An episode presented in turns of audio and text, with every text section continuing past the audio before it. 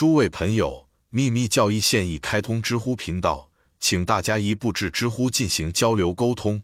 C The Devas Petrus 圣人 Rishi 天神 The Suras 和阿修罗 The Asuras The Deities The Danavas 和钱达婆 Gandharvas 等等，在我们的秘密教义中，以及在犹太神秘哲学 Kabbalah 和希伯来天使论中，都有他们的同义词。但是说出他们的古老名字是无用的，因为这只会制造混乱。现在也可以找到其中的许多，甚至在基督教的神权和天权等级体系中也是如此。所有那些做天使和主天使、得天使和全天使、天使、六翼天使和恶魔、恒星世界的各种居民，都是古代原型的现代复制品。当用希腊语和拉丁语音译和排列时，他们名字中的象征意义就足以证明这一点，这将在今后的几个案例中得到证明。圣经和卡巴拉书中都有神圣的动物，它们在生命的起源这一页上有它们的意义，也是非常深刻的意义。在 Sefer Yezira 中写道：“上帝将他的荣耀刻在四圣宝座上，即 Alphanim 轮子或世界球体、六翼天使 Seraphim 神兽以及侍奉天使。”又用这三样空气、水、火或是以太生成了他的居所。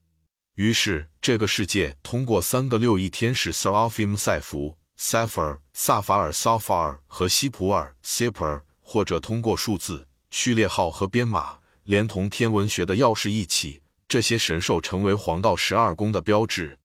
这是第十和第十部分的直译。十个数字没有什么。一，活着的神的精神。谁活在永恒中？声音、圣灵、言语，这就是圣灵。二、灵魂出窍，它设计并切割为二十二个基础字母，其中三个是根字母，七个双字母，十二个单字母和一个在它们之外的灵魂。三、水从灵魂中而出，它用这水设计劈开贫瘠和空虚，泥浆和大地，它把它们设计成花坛，把它们凿成墙。盖上铺路石。四，火从水里而出，它设计和切割，用荣耀的宝座和轮子 Seraphim 六翼天使和神兽以及侍奉天使，在这三者之中，他立了自己的居所。如经上所说，他是他的天使精神和他的仆人火一般的炽烈，建立他的住所。这句话清楚地表明，在卡巴拉卡巴拉中，就像在印度教中一样，神被认为是宇宙。在它的起源中，它并不是现在附加在宇宙之外的上帝。言语和声音的力量。诗节四序四，这是声音之君神圣的七进制。七个火花都是隶属并服务于其中的第一、第二、第三、第四、第五、第六和第七 A。这些火花被称为球体、三角形、立方体、线条和建模者。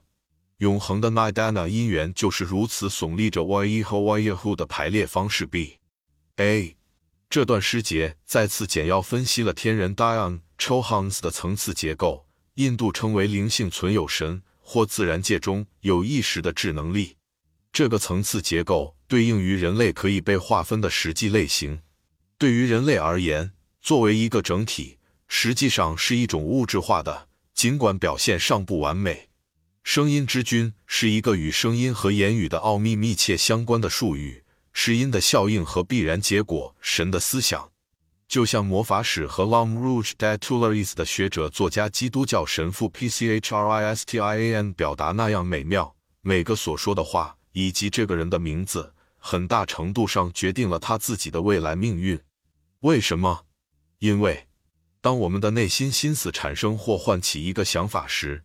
这个思想的代表符号就自刻在星流体上。星流体是个容器，也就是说，是身心的所有表现的镜子。符号表示事物，事物是符号隐藏的或隐蔽的德行。发出一个词，就是唤起一种思想，并使它呈现出来。人类语言具有磁性效力，是超自然隐性世界中每一种表现的开始。说出一个名字，不仅是为了定义一个存在、一个实体。而是把它放在下面，并通过言语口说的发出来，宣告它的无用，受到一种或多种神秘力量的影响。对我们每个人来说，事物都是他言辞在命名他们的时候制造出来的。每个人的话语说出的话，都是完全无意识的对自己的祝福或诅咒。这就是为什么我们现在对心念以及对物质的性质和属性的无知，对我们来说往往是致命的。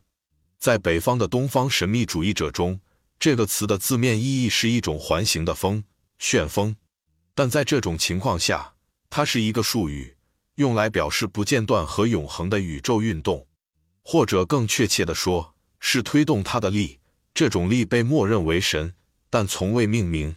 它是永恒的 Karana，始终运动的因。